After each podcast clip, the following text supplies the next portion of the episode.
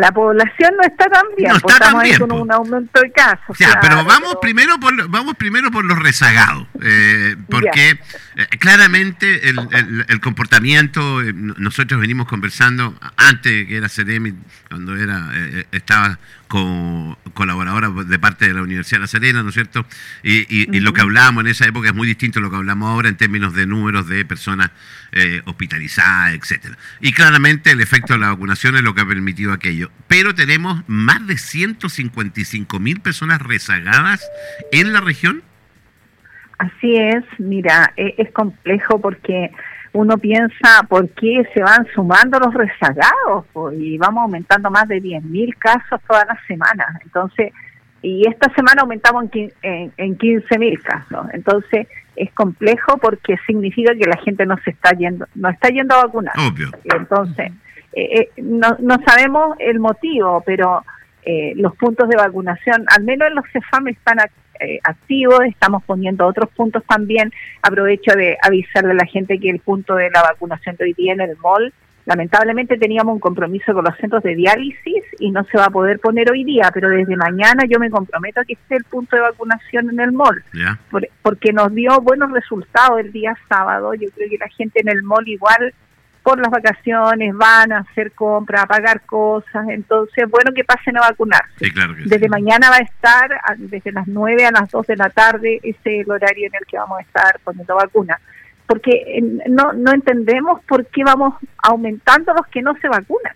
Es complejo, muy Ah, complejo. a mí me Porque da el escenario, usted ha visto la cantidad de casos que tenemos. Sí, pero es que a mí me da la impresión también de que hay una pérdida de temor eh, Ah, eh, a- hacia lo- los efectos del coronavirus, porque efectivamente eh, tenemos una cantidad de casos importantes, pero no tenemos los efectos que teníamos anteriormente. Hay una esa sensación, que no tan solo sensación, que efectivamente es así, eh, de mayor, eh, que estamos más cubiertos, ¿no?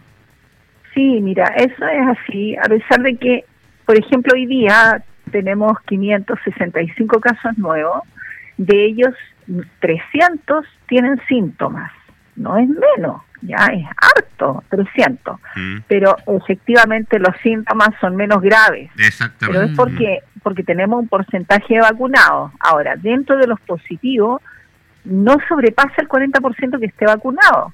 Entonces, sí o sí, el que se está enfermando más es el no vacunado. Seremi, es así. Y con respecto a los vacunados y, y rezagados, más que nada, ¿cuál es el grupo, eh, si ustedes pudiesen tener identificado, por ejemplo, el grupo etario que está más rezagado o, la do- o el número de dosis eh, que hay mayor rezagados? ¿Cu- ¿Cuál es ese? Mira, sí, los rezagados habitualmente, al menos en, en las estadísticas que nosotros vamos mirando semanalmente, el grupo está entre los 30 y los 50 años. Ese es el grupo Mm. que va rezagándose más. Eh, entonces, es no es no es la persona mayor de edad ni, ni el adulto mayor, ¿cierto? Sino que eh, eh, incluso en los niños aumentamos antes de que salieran de vacaciones, aumentamos mucho la vacunación. Pero es el grupo de, de los 30 años y no tan no tampoco los más jóvenes, porque Los jóvenes, los que están en la universidad, eso están vacunados. Ah, Hay El lugares donde vacunarse. están trabajando. Eh, Seremi, estamos junto a la Seremi de la sala. ¿Hay lugares donde vacunarse los fines de semana?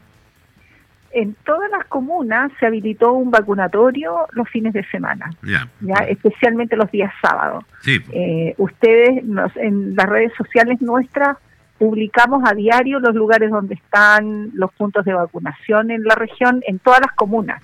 Pero eh, además yo envié un oficio donde solicitamos a todos los municipios poner un punto de vacunación el día sábado. Así es que está habilitado y también eso se puede y- y se puede la gente ir informando en las redes sociales nuestras. Mm. Los días viernes siempre publicamos dónde va a estar el punto de vacunación en la comuna eh, que le corre de, de- de cualquier lugar de las 15 comunas de la región, dónde está el punto de vacunación el día sábado. Claro, porque pues, podría ser efectivamente que eh, existiera eh, la dificultad de horario, porque el perfil que, que está dando de las personas no vacunadas corresponde a las personas que trabajan. trabajan, Entonces uno dice, claro. bueno, a lo mejor Sí. no hay donde vacunar el día sábado, pero no hay tampoco excusa porque hay donde vacunar. ¿El permiso, esa obligación de Ah. También. permiso para vacunar existe todavía? existe todavía eh, y nosotros empleado, mandamos un recordatorio y lo vamos a subir a redes sociales. Yo le pedí a mi periodista, ellos están trabajando en armar una gráfica que autoriza la eh, salida de la persona por mediodía, puede salir por mediodía, y pusimos el número de la ley, todo que lo autoriza, y ese, ese mediodía tú puedes pedírselo a tu empleador, es obligación del empleador otorgártelo para ir a vacunarte, en este caso del coronavirus, y también de la influenza, o sea, si no te quieres poner las dos vacunas en el mismo momento, tendrán que ser dos días, medios días, pero hay que ir a vacunarse porque está protegido por ley. Mm. Seremi, acá nos hacen una pregunta bien interesante. Dice, por favor, recordar esquema de vacunación de niños. ¿Cuántas vacunas están autorizadas, aprovechando que quizás están de vacaciones y se pueden poner al día?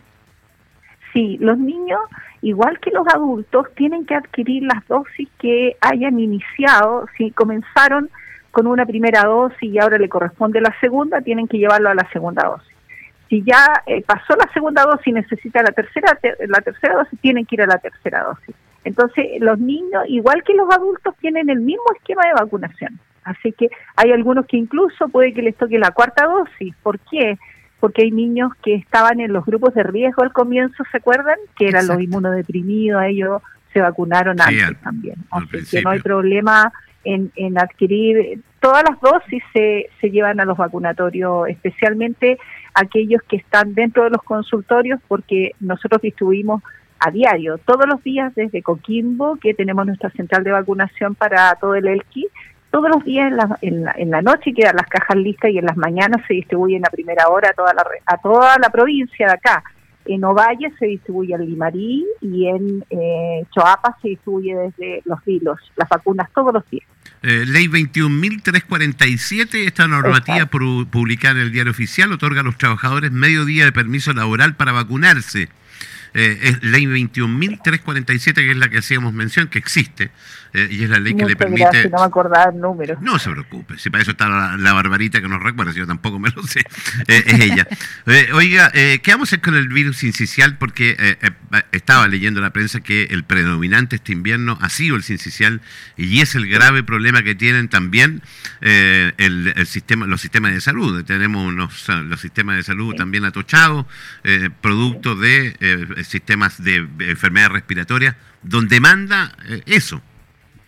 Sí, mira, lo que, lo que sucedió, Roberto, es que eh, cuando los niños no iban a clase estaban en sus casas, obviamente, ¿cierto? Igual había virus respiratorio sincicial, pero muy, muy baja prevalencia, porque se enfermaba a lo más uno o dos niños dentro de un grupo familiar.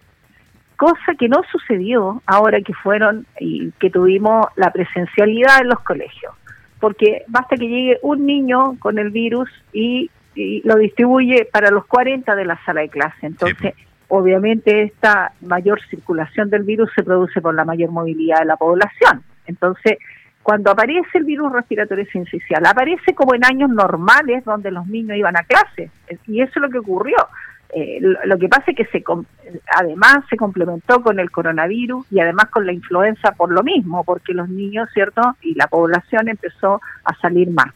Ahora, el problema del virus respiratorio sincicial es que eh, está teniendo eh, complicaciones porque la población en sí no, no previene el, el virus respiratorio sincicial de la misma manera que el COVID, porque este virus primero no tiene vacuna, entonces eso ya es una complicación. partamos por ahí. Partamos por ahí, o sea, es una tremenda complicación porque el niño se puede enfermar y se puede enfermar gravemente además, ¿ya? y por eso es que las costillitas se le se le hunden al niñito cuando respira, eso es importante que la mamá lo reconozca, los deditos se le pueden poner azules, los labios azules, ¿cierto? Porque tener esta está toso, este resfrío, a veces los papás lo, lo ven como algo normal, mm. pero ya si tu hijito se le están poniendo las labias azules no es normal, porque no le está llegando oxígeno, ¿cierto? Entonces el virus respiratorio sincicial causa esos cuadros súper graves respiratorios a veces. Entonces allí es donde Empieza entonces la atención en el hospital y tenemos en este momento, por supuesto, más del 86% de las camas ocupadas porque lamentablemente no se puede atender en un caso de virus respiratorio sincicial grave en el domicilio, por ejemplo, porque la mamá no va a saber qué hacer con un niño que tiene los labios azules, mm. ¿cierto? Entonces hay que hospitalizarlo. Ahora, y, por eso hay que prevenir que no se enfermen otros de coronavirus y hay que ponerle las vacunas del coronavirus. Ahora, Seremi, estamos junto a la Seremi de Salud, Paula Sala. Eh, los efectos eh, de esta semana extra, que lo que busca es frenar esta historia, eh, ¿se ven cuándo? ¿10 días más, 15 días más? ¿Cuándo se ven? Habitualmente deberíamos de verlo en 7 días más, porque Omicron, sí, Omicron enferma más rápido. A los tres días tú ya tienes síntomas, diferente a Delta que enfermaba a los cinco días en promedio. Entonces aquí esto es, más rápido y es más agresivo el virus. Y, eso, entonces la, persona tiene síntomas antes. Entonces yo me, refiero por, el, yo me refiero por el virus incisional, no por, por coronavirus. Ah, ya, ya. Eh, ah, no, por el virus incisional se puede ver también rápidamente en siete días. no, no, requiere más tiempo.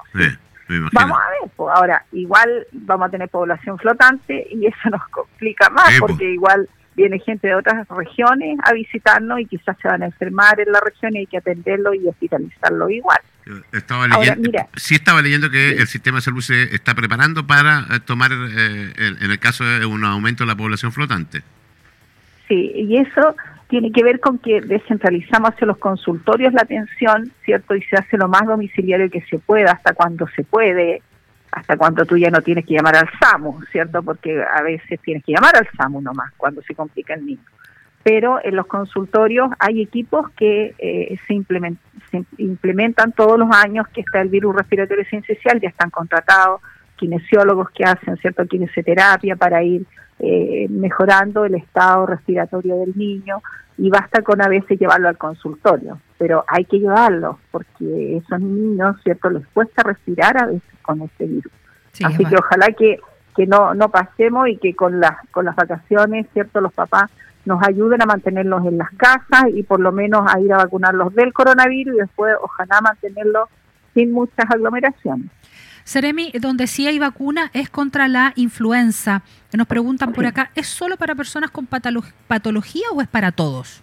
No, en este momento la influenza nosotros la estamos eh, distribuyendo a toda la población porque la, circulación de, de, la influenza comenzó lentamente, como muy muy sigilosamente, pero ahora ya tenemos más casos, entonces lo abrimos a toda la población, que pueden ir a vacunarse influenza todos. O sea, cualquier persona que antes no estaba en el calendario o en el grupo podría ir al consultorio y pedir la vacuna de la influenza sin ningún problema. Así es. Quería... lo otro es que, mira, Dígame. yo quería contarles que eh, el viernes, siempre yo tengo los reportes de la circulación viral en la región, tengo que eh, darle la noticia a nuestros auditores que aparece una nueva variante que se llama recombinante XT, que es una combinación de BA1 con BA2 de Omicron. Entonces, igual eso me preocupa mucho porque es una de las variantes de preocupación según la OMS, eh, pero que se llama LUM, LUM porque es como como sin luz, no sabemos cómo va a reaccionar. Lo que yo creo es que este aumento de casos que tenemos en la región se debe a estas nuevas variantes. Ahora la variante recombinante XT está principalmente en España, o sea, hay gente que está viajando que también traen el virus y que lamentablemente eh, después empieza a circular en nuestra población. Y es bueno que la gente sepa que además del BA4 y el BA5 que yo informé hace dos semanas atrás, ¿cierto? Ahora tenemos esta nueva variante que es la recombinante XT.